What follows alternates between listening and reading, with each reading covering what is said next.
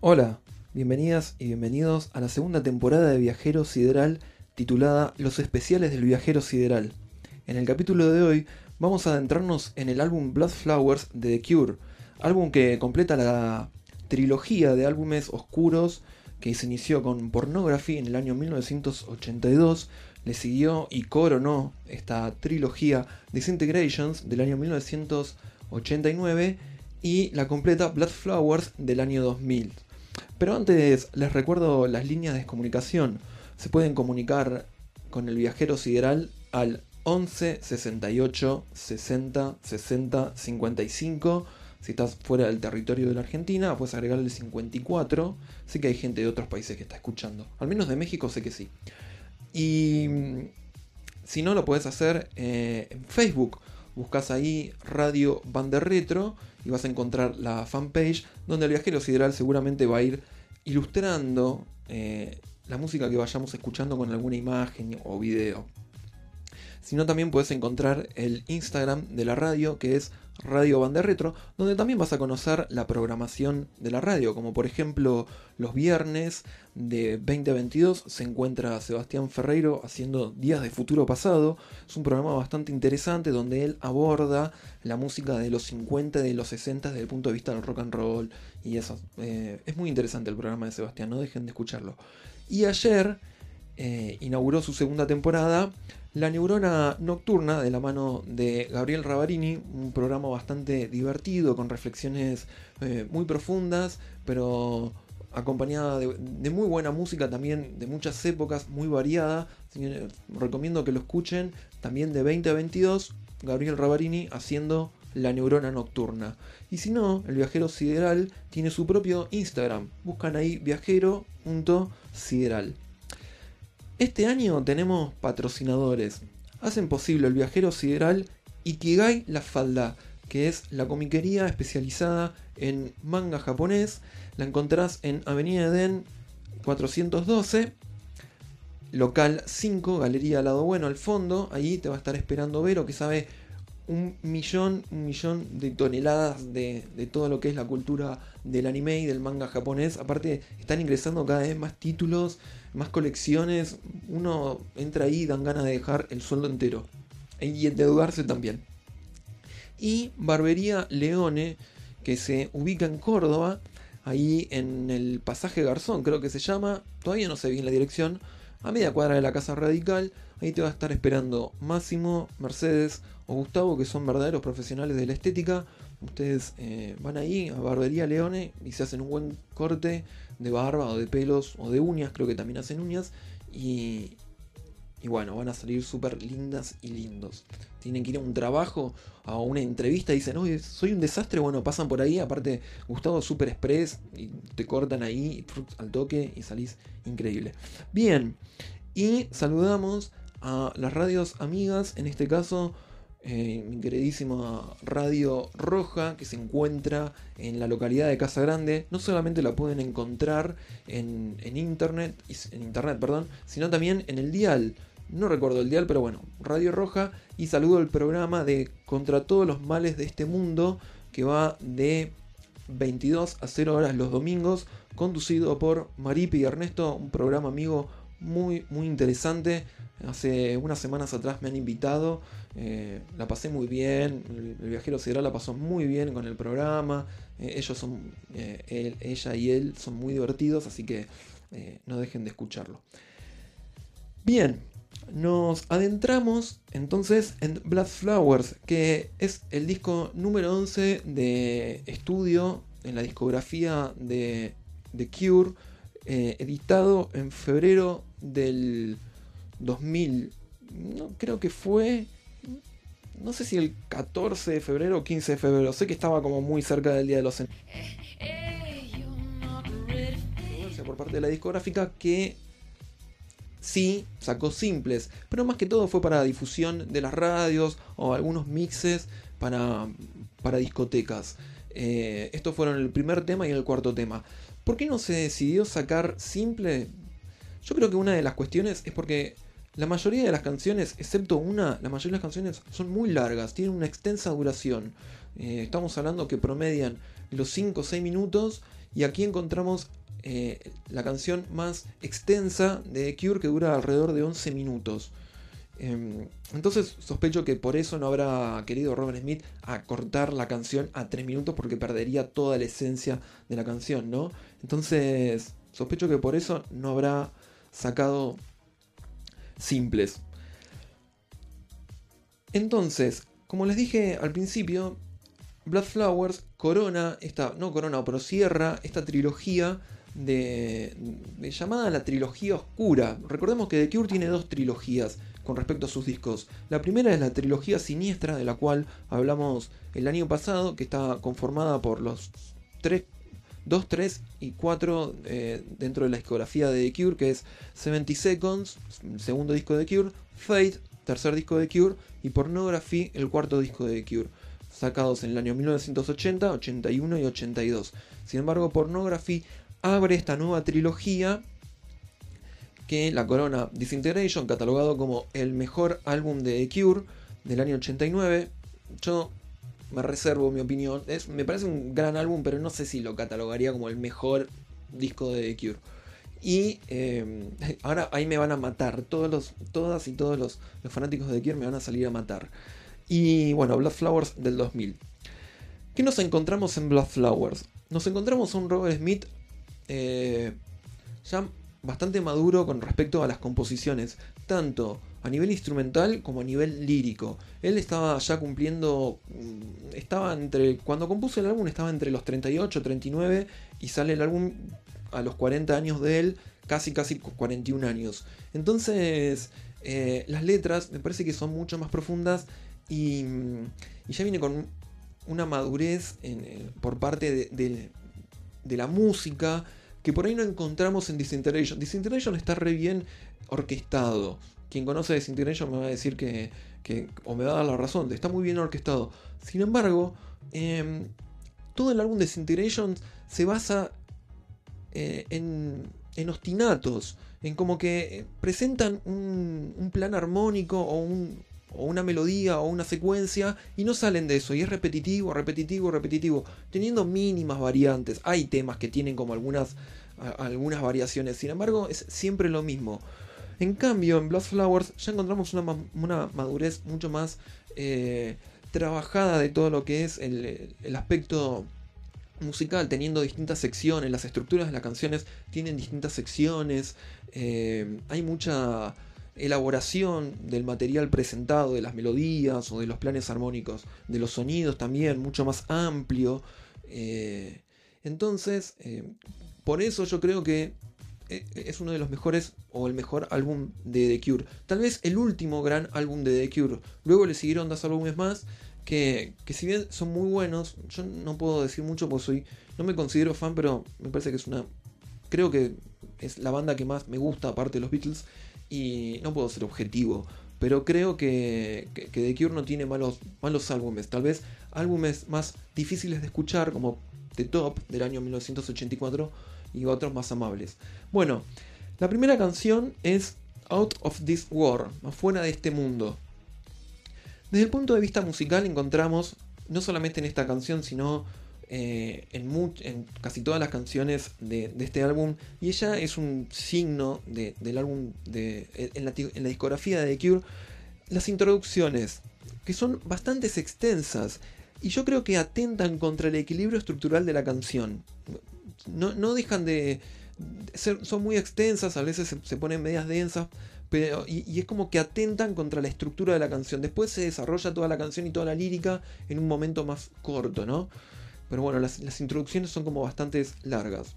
Desde el punto de vista lírico, eh, y hablando un poco de esta madurez que tenía Robert Smith de escribir, eh, él habla sobre, sobre estar en un mundo ficticio y de que hay que volver a la vida real.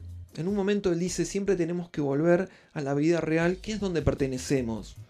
Sin embargo, después dice, pero la vida real es por la que nosotros queremos vivir en otro mundo, en otro momento, sentir otras sensaciones. Y es cierto, si nosotros estamos todo el tiempo en una rutina, generalmente nos vamos a querer escapar.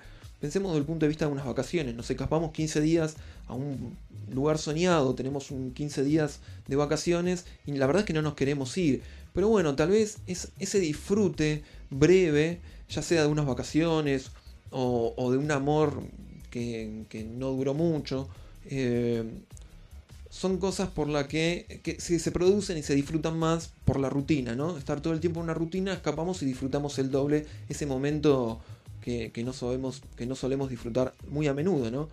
Eh, sin embargo, él siempre eh, está pidiendo como un poquito más, como diciendo, déjame disfrutar un poquito más antes que todo esto se termine. Eh, esto lo vamos a escuchar sobre el final de la canción. Aquí Robert Smith canta casi susurrado. Es una, una, muy, muy, muy linda balada que empieza bastante, bastante caótica, bastante siniestra. Sin embargo, al toque se da vuelta la, el clima de la canción y termina siendo una balada muy linda que contrarresta con la segunda canción. Pero bueno, no nos apuremos. Vamos a escuchar entonces del disco Blood Flowers del año 2000, Out of This War.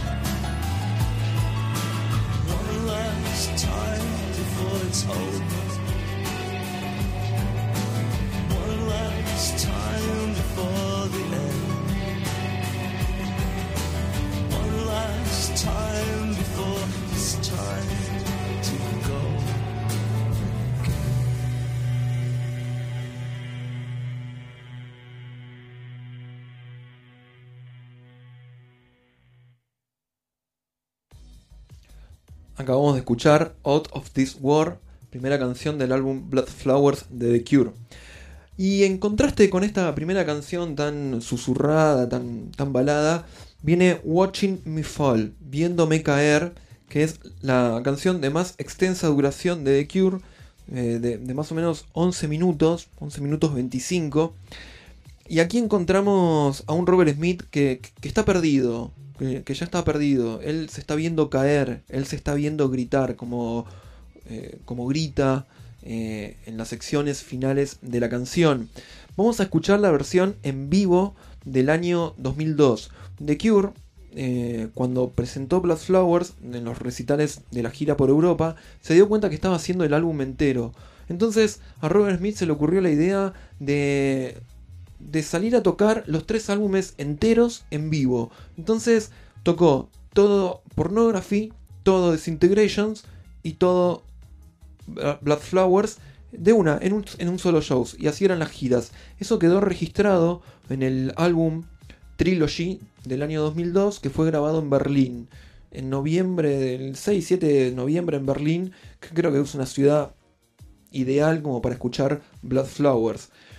Eh, creo que la versión, en, si bien la versión de estudio está buenísima, pero la versión en vivo juega más con los, con, estas eh, diferencias de, o con este contraste de que la banda está eh, súper estallada a, todo lo que da y momentos mucho más eh, sombríos, ¿no? Que, es lo que me, me produce esta canción. La voz de Robert es increíble, por momento pega esos gritos que, que empiezan a ser como un glissando ascendente y, cargada de, de delay. Uno no sabe hasta dónde se, va a trasladar ese glissando que va a ir hasta el infinito y tal vez no, son dos notas o una. Pero bueno, es- él, siempre juega con, eso. Eh, si bien es un tema que tiene como bastante distorsión, Robin Smith aquí se encuentra tocando la guitarra de 12 cuerdas acústica todo tiempo. Eh, y Perry Bamonte, que es el segundo guitarrista, se encarga más de todos los arreglos, de- o los punteos, o los riffs de, la guitarra eléctrica. Y tiene un gran protagonismo los teclados de Roger O'Donnell, muy orquestados, que son los que más llenan. No podemos dejar pasar también la diferencia eh, de los patrones compositivos de, entre Boris William, que fue considerado como el mejor baterista de The Cure y fue quien grabó Disintegrations, con el nuevo baterista Jason Cooper, siendo más o menos 10 años menor que, que el resto de los integrantes de la banda. Un Jason Cooper de apenas 30 y pico de años. Eh, es, la, la- diferencia es notoria. Mientras que, que Boris William hacía patrones rítmicos solamente con el bombo y el redoblante, aquí eh, Jason Cooper está todo el tiempo jugando con los toms, metiendo golpes en los redoblantes, jugando con los platos. eh, no, no, no tiene un patrón rítmico bastante estable, sino que está todo el tiempo adornando eh, la- las, las secuencias de las baterías. Son muy llamativas las baterías de Jason Cooper, pese a que, bueno, muchos no les gusta. Así que, bueno, sin más preámbulo, vamos a escuchar Out, eh, perdón, Watching Me Falls, la versión del 2002. Sumérjanse en esta canción porque es increíble. Es, es- es como, es como estar caminando por Tokio mientras las luces de neón reflejan en los parpadeos de uno y está nevando.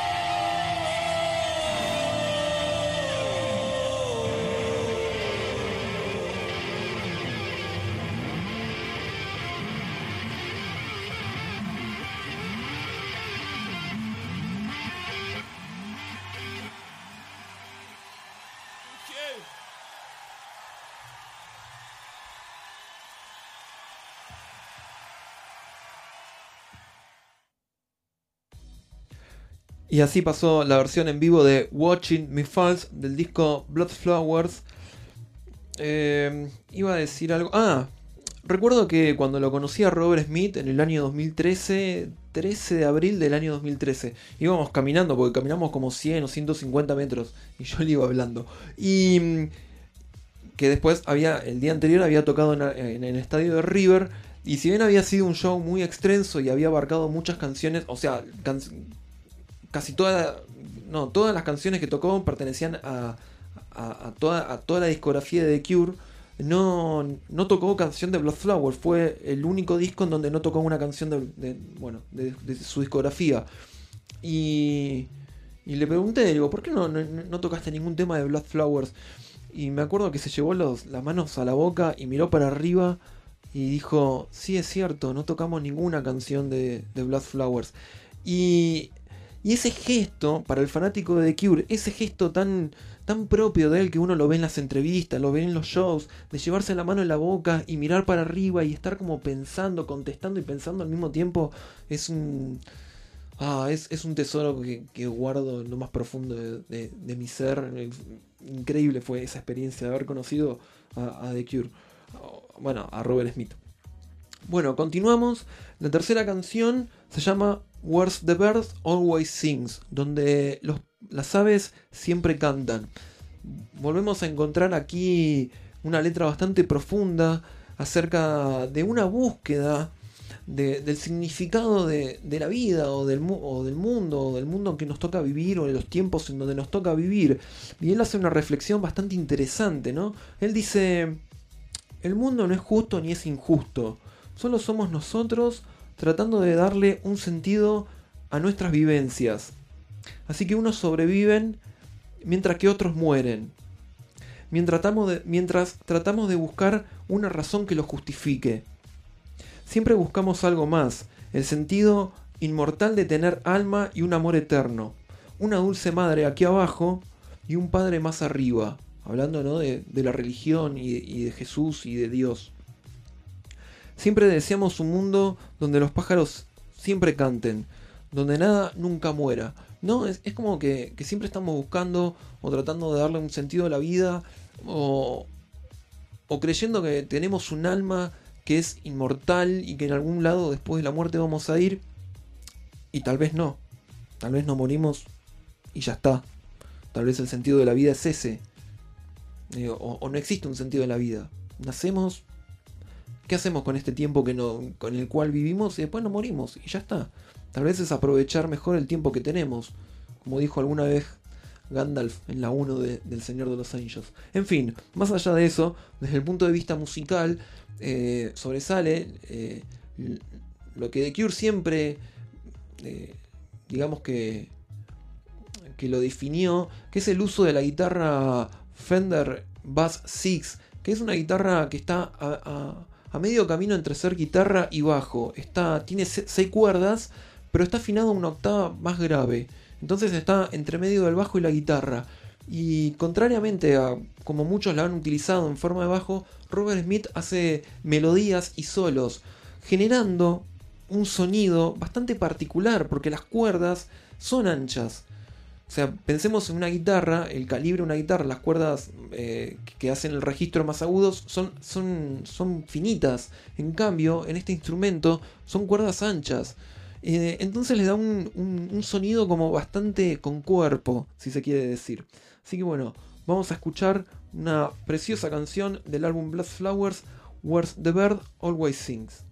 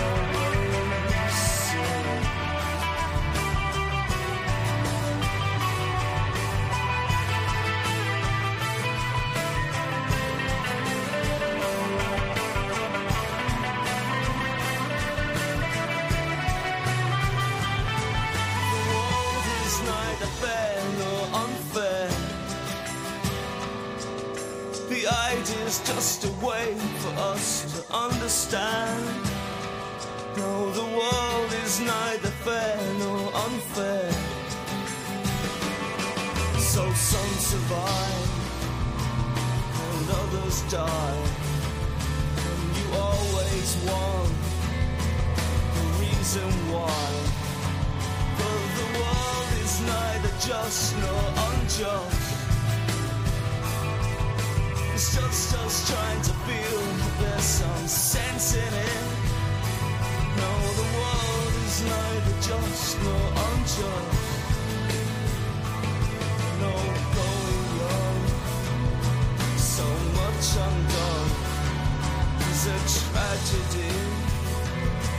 For everyone.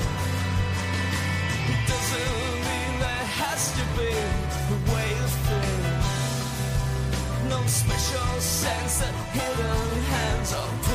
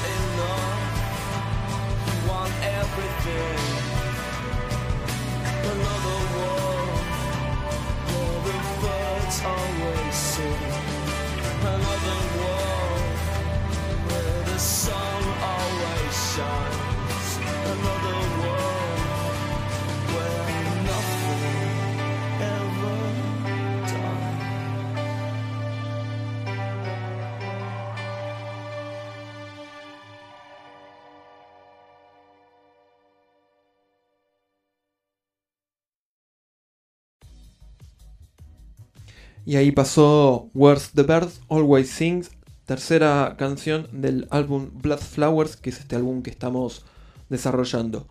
Y de esta manera llegamos al ecuador del programa. Así que les recuerdo que este año Viajero Sideral se hace posible gracias al apoyo de Ikigai, la falda, que es la comiquería especializada en manga, en la historieta japonesa. Pueden encontrar a Ikigai en Instagram, buscan Ikigai la falda y ahí van a encontrar todas las novedades, hacer sus pedidos y esas cosas. Y Barbería Leone, ubicada en la cortada Garzón, ahí a media cuadra de la Casa Radical en Córdoba. También les recuerdo que la radio tiene los programas La Neurona Nocturna, que se emite los miércoles de 20 a 22 horas, conducido por Gabriel Ravarini, y si no, los viernes de 20 a 22 horas se encuentra Sebastián Ferreiro haciendo Días de Futuro Pasado. Un anuncio es que el viajero sideral va a empezar a salir cada 15 días. El segundo y cuarto jueves de cada mes. El segundo jueves va a estar eh, enfocado como veníamos haciendo hasta, hasta como venimos haciendo, digamos, eh, un álbum. Vamos, voy a desmenuzar un álbum eh, random, ¿no? Puede ser de la década del 70, del 80, del 90 o del nuevo milenio y lo, voy desmen- desmenuzando. Y el cuarto jueves de, de cada mes voy a estar haciendo algo bastante novedoso. Voy a pasar música académica del último siglo, o de los últimos 120 años. Eh, ¿Por qué de los últimos 120 años? Porque es cuando se empieza a experimentar con lenguajes diferentes en la música. Y encontramos eh, un abanico de, de posibilidades gigantesco. Y, y desde el punto de vista académico, porque todavía esos lenguajes no son populares, no llegó a la música popular. Eh, y re- recién creo que están llegando. No voy a analizar porque la verdad es que no, no tengo la técnica suficiente como para analizar en profundidad un- una composición clásica o una composición académica con estos nuevos lenguajes, pero sí para difusión mm, porque creo fielmente en que a la música tenemos que escucharla todas, desde todos puntos de vista, todo, todo lo que hay, no, no siempre lo mismo. Eh, voy a hacer una reflexión al principio del programa, pero bueno, eh, las y los invito a que escuchen el próximo jueves, no el otro, o van a venir, aunque sea escuchen la reflexión. Después si la música no les interesa, bueno, pero escuchen la reflexión, tal vez eh, eso puede llegar a hacer que, que se queden a escuchar y, e indaguen un poquito más qué se trata estos nuevos lenguajes y, y les dé curiosidad de saber qué son otros lenguajes en la música. Bueno, continuamos. La próxima canción, la cuarta canción del álbum es Maybe Someday. Quizás algún día es la traducción. La verdad que la letra nunca supe de qué va, nunca la entendí. Pero es, una, es la canción más movida del disco. O sea, o, la más pegadiza, la que podría llegar a ser más éxito del álbum. Em, gran labor de, de Jason Cooper en la batería, me parece buenísimo. Sobre todo el final. Y, bueno, fue el segundo simple que salió de la banda. eh, como les dije, Robert Smith no tenía ganas de que saliera ningún simple. Sin embargo, bueno, la discográfica sacó Out of This War, que es la primera canción que escuchamos, y esta, Maybe Sunday. Em, lo, que tiene de particular Blood Flowers es que no tiene videoclips. No, no, no hay ninguna canción con videoclips. Pero bueno, tenemos la suerte, los fanáticos, de que tenemos el show completo de Trilogy, ¿no? En fin, vamos a escuchar Maybe Someday.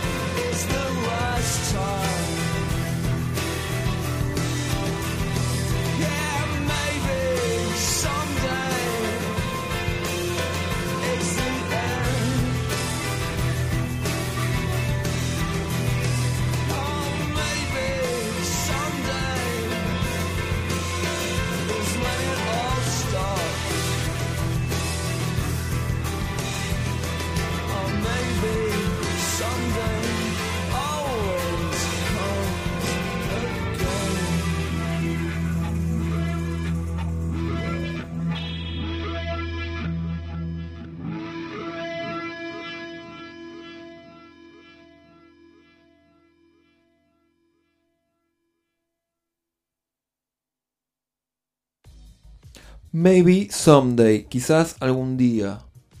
Quizás algún día los vuelva a ver, The Cure. Sería un sueño para mí. Bien.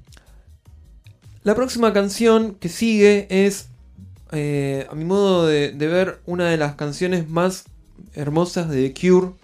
Eh, una de mis preferidas, creo que está en una de mis tres preferidas de The Cure. Se llama The Last Day of Summer, el último día de verano. Y aquí Robert eh, sigue hablando de que de que todo envejece y muere. E- Esa idea de que todo envejece y todo muere. Y de que todo tiempo pasado fue mejor. O tal vez recordar eh, el pasado eh, como un tiempo bueno y el presente no tanto. Ya encontramos la primera frase que dice, nada soy, nada sueño, nada es nuevo. Eh, en el estribillo dice, eh, el último, pero el último día de verano nunca me sentí tan viejo. Pero el último día de verano, eh, no, pero el último día de verano nunca sentí tanto frío. Pero el último día de verano nunca me sentí tan viejo. Es una de las canciones más eh, conmovedoras desde el punto de vista lírico. También encontramos aquí el solo de guitarra, que no es una guitarra, es este Fender Bass 6, eh, que, tiene una sonoridad como un solo como más corpulento, ¿no? Una sonoridad más corpulenta, el, el sonido de, ese instrumento. Eh, preciosa, preciosa canción, una de las letras que, que más me, me, me interpelan, sobre todo por la frase que dice eh, la segunda de la, de la segunda estrofa. Ay, ahora me olvidé. Bueno, me olvidé. Ya me voy a acordar. Ay, por Dios. ¿Cómo era? Eh, bueno, bueno, me olvidé. Vamos a escuchar entonces la preciosísima, preciosísima canción. Yo creo que todo fanático de The Cure me va a decir, sí, es una de las mejores canciones de The Cure.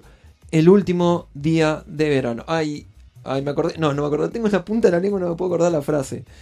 Eh, bueno, tengo ganas de decirlo y no me acuerdo. Ah, tengo el librito acá, qué tarado. Bueno, mientras les voy contando que este disco lo tengo autografiado por Roger O'Donnell, que es el tecladista de Cure. Quise que me lo autografía Robert, pero no, ya era demasiado. Eh, ya, ya tengo dos, tres autógrafos de Robert Smith, ya, no, no, no, no. No podía pedir más. Tengo una foto, pude hablar con él. Tres autógrafos, no, basta. Todo lo que tuve, todo lo que... Ah, acá está, ahí me acordé. Todo lo que tuve, todo lo que abracé, todo estaba mal. Todo lo que sentía, confiaba o amaba, todo se ha ido.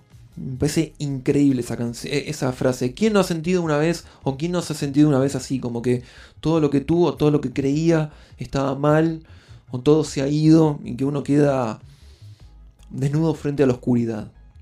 The Last Day of Summer.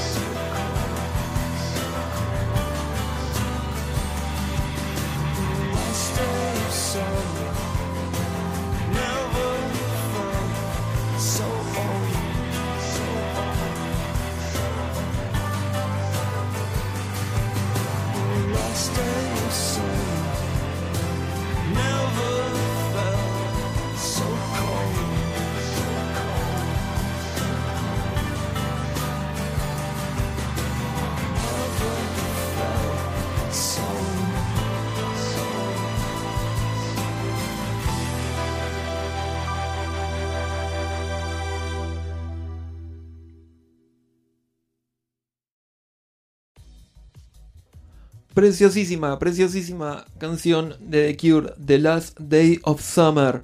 Bueno, pueden comunicarse con el viajero sideral y contar qué, les parece el disco, si les gusta o no. Yo recuerdo que este álbum lo compré en el año 2001, yo tenía 17 años. Fue uno de los primeros CDs que me compré. A mí me llegó tarde la época del CD, siempre fui del cassette. Y y me, me- me- alucinó. eh, Vivir en esa época, las letras, con 17 años, en plena adolescencia, eh, las letras me, me- interpelaban mucho y fue como medio el soundtrack de, de- de esa época. La canción que sigue es There Is No If. Es una preciosísima canción, es la más corta del álbum, solamente dura 3 minutos, 3 minutos 43, a diferencia de las demás canciones que tienen una duración más de 5 minutos. Y seguimos explorando la, o mejor dicho, Robert Smith sigue explorando eh, esta idea de que todo se termina, no nada dura una eternidad, absolutamente nada. Pero aquí la cuenta desde eh, o, o- o la narra desde una historia de amor. Muy, muy lindo como está narrado. Robert Smith es un excelente escritor, no recurre al amarillismo, utiliza las palabras adecuadas, las metáforas adecuadas, te crea un paisaje que uno es posible imaginarlo y hasta si no lo vivió parece que lo estuviera viviendo. Eso sucede con There Is No If. La canción está partida en dos. La primera parte dice, ¿recuerdas la primera vez que te dije que te amo? Estaba lloviendo y vos no escuchaste. Eh, bueno, te amo, te dije, qué sé yo. Dice, Llevaste tus manos a mis ojos, a mi rostro, y vi como la lluvia corría por tus dedos. Bueno, ahí más o menos se desarrolla la canción. Viene como una especie de estribillo, que en realidad no es este estribillo, que dice: eh, Si tú mueres, me dijiste, yo también muero. Como diciendo que nuestro amor es eterno, y si vos te morís, yo también me voy a morir, porque sin vos no hay nada. Luego, la segunda parte de la canción vuelve a mencionar una situación similar. ¿Recuerdas la última vez que te dije que te amo? Estábamos los dos en nuestro mundo perfecto. Bostezaste y tuve que decirlo otra vez. Te amo. No dijiste ninguna palabra. Llevaste tus manos a mi rostro y vi como las lágrimas corrían por tus dedos. Te dije que te amo y no me dijiste absolutamente nada. No existe el para siempre, solo termina. Más o menos resumido, eso habla There is no if. Preciosísima balada, la más eh, corta en duración del álbum Blast Flowers. Remember the first time I told you I love you?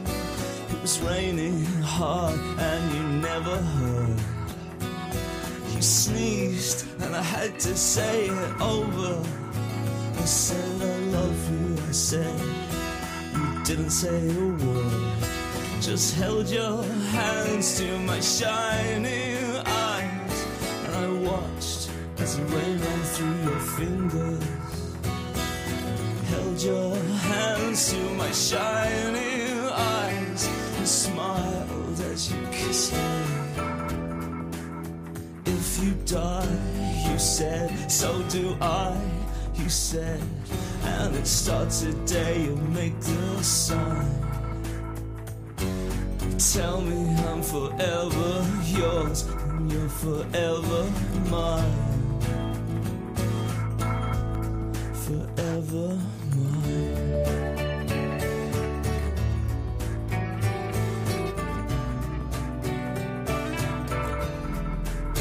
If you die, you said, so do I, you said, and it starts a day you cross that line. I Swear I will always be yours, and you'll always be mine. You'll always be mine.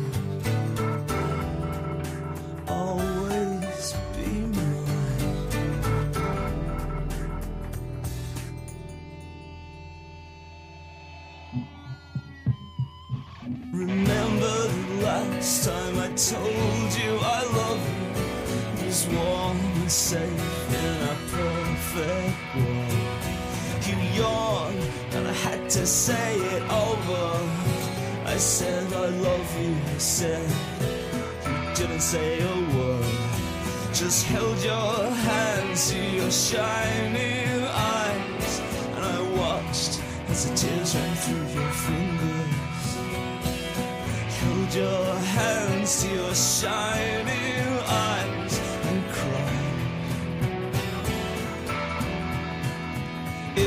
die, you said, so do I, you said, but it ends a day, you see how it is.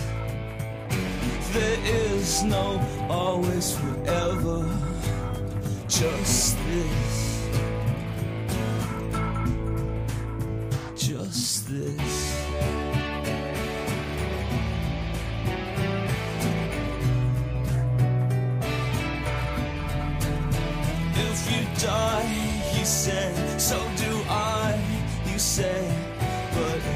it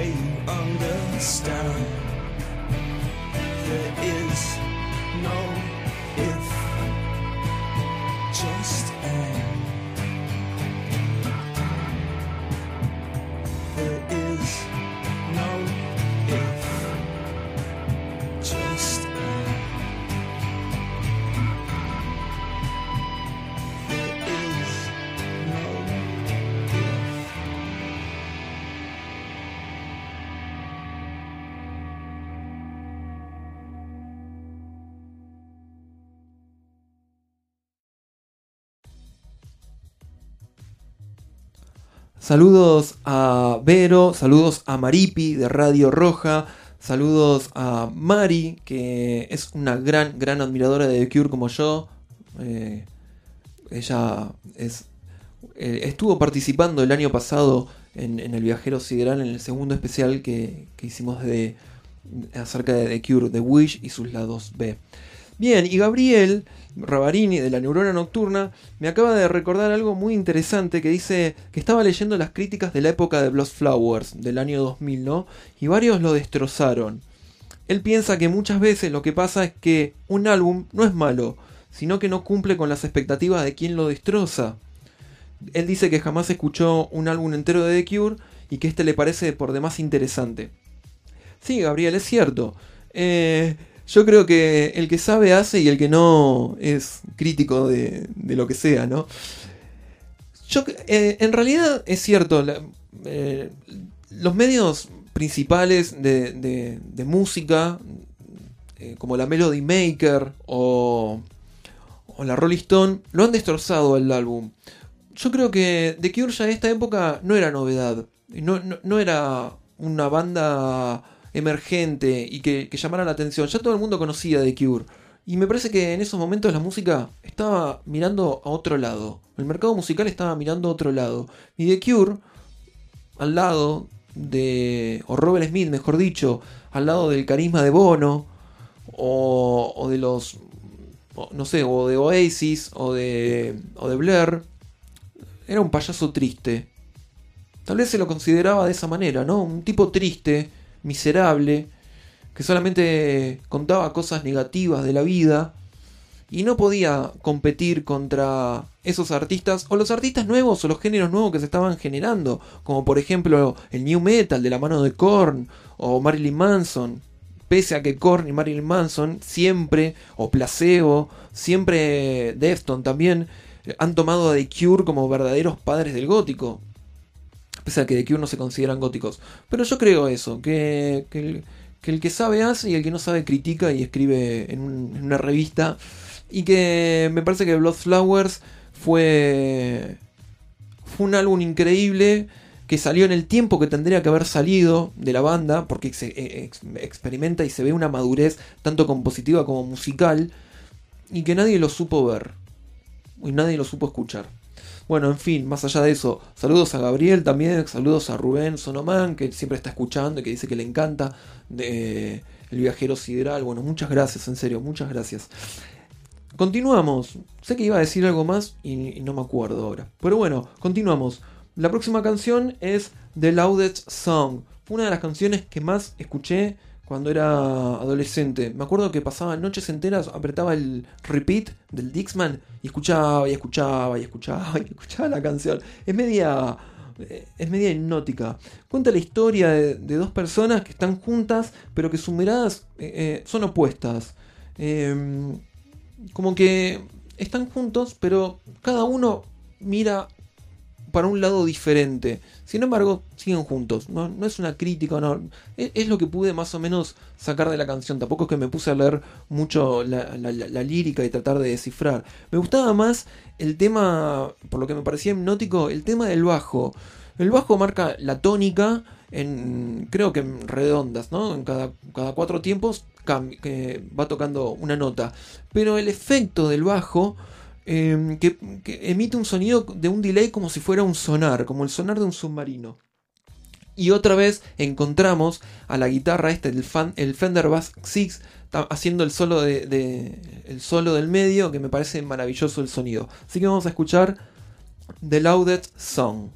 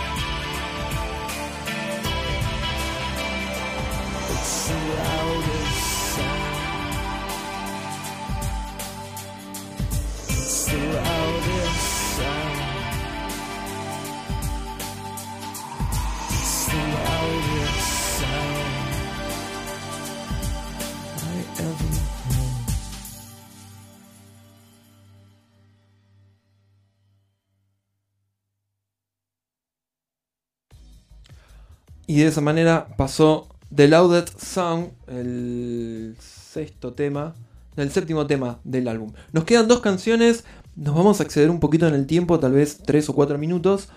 eh, pero bueno, llega eh, 39, sería 39, en la traducción al castellano, que era la edad que tuvo Robert Smith cuando escribió esta canción.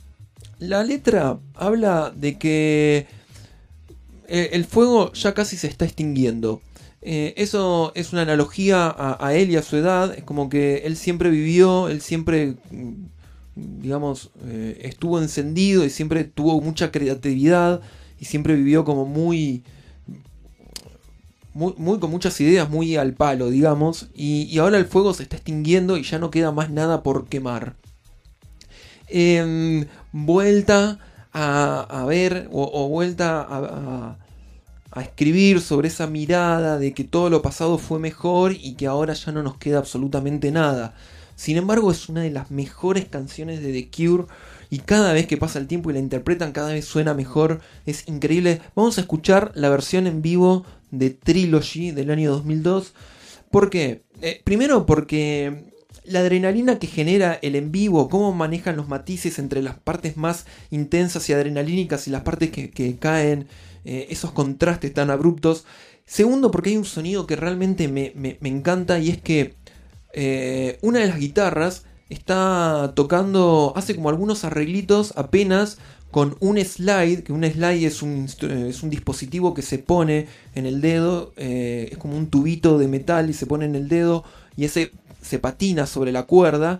Y en la otra mano, en vez de tocar con una púa, tocan con un Evo. El Evo es también otro dispositivo que genera un campo electro- electromagnético eh, entre la pastilla del entre el micrófono digamos de la guitarra y la cuerda haciendo que la guitarra o, o haciendo mejor dicho que la cuerda vibre todo el tiempo como si fuera un arco de violín Evo sería electronic bow arco electrónico Eh, entonces en un momento junto con una distorsión y un delay aparece un sonido solo solo que es un sonido que conecta una sección con otra y, es tan es como que podemos reconocer que está oxidado ese sonido. Es como el, sonido del óxido. Me da la sensación esa. Es increíble ese sonido. Y en vivo, y cómo retuma en el estadio. Todo el sonido ese es impresionante. No lo pierdan, eh, no dejen pasar ese momento. Está no, no sobre la mitad de la canción, sino un poquito antes. Presten mucha atención. Sí, déjense llevar por la canción, porque es increíble cómo manejan los climas y cómo al final se pone tan, tan, tan heavy. Y él cuando dice que ya no queda más nada por quemar, pero sin embargo está la banda sonando increíble, como diciendo queda mucho por quemar. Eh, impresionante. Así que vamos a escuchar Thursday Night.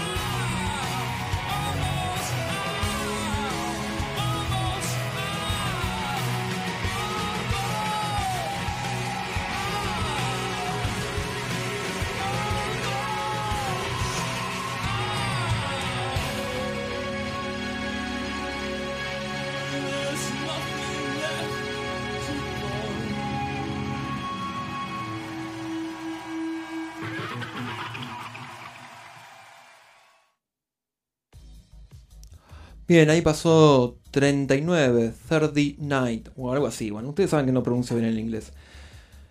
Uf, intensa la canción, ¿no? Bueno, llegamos al final, a la última canción, nos vamos a extender unos minutitos.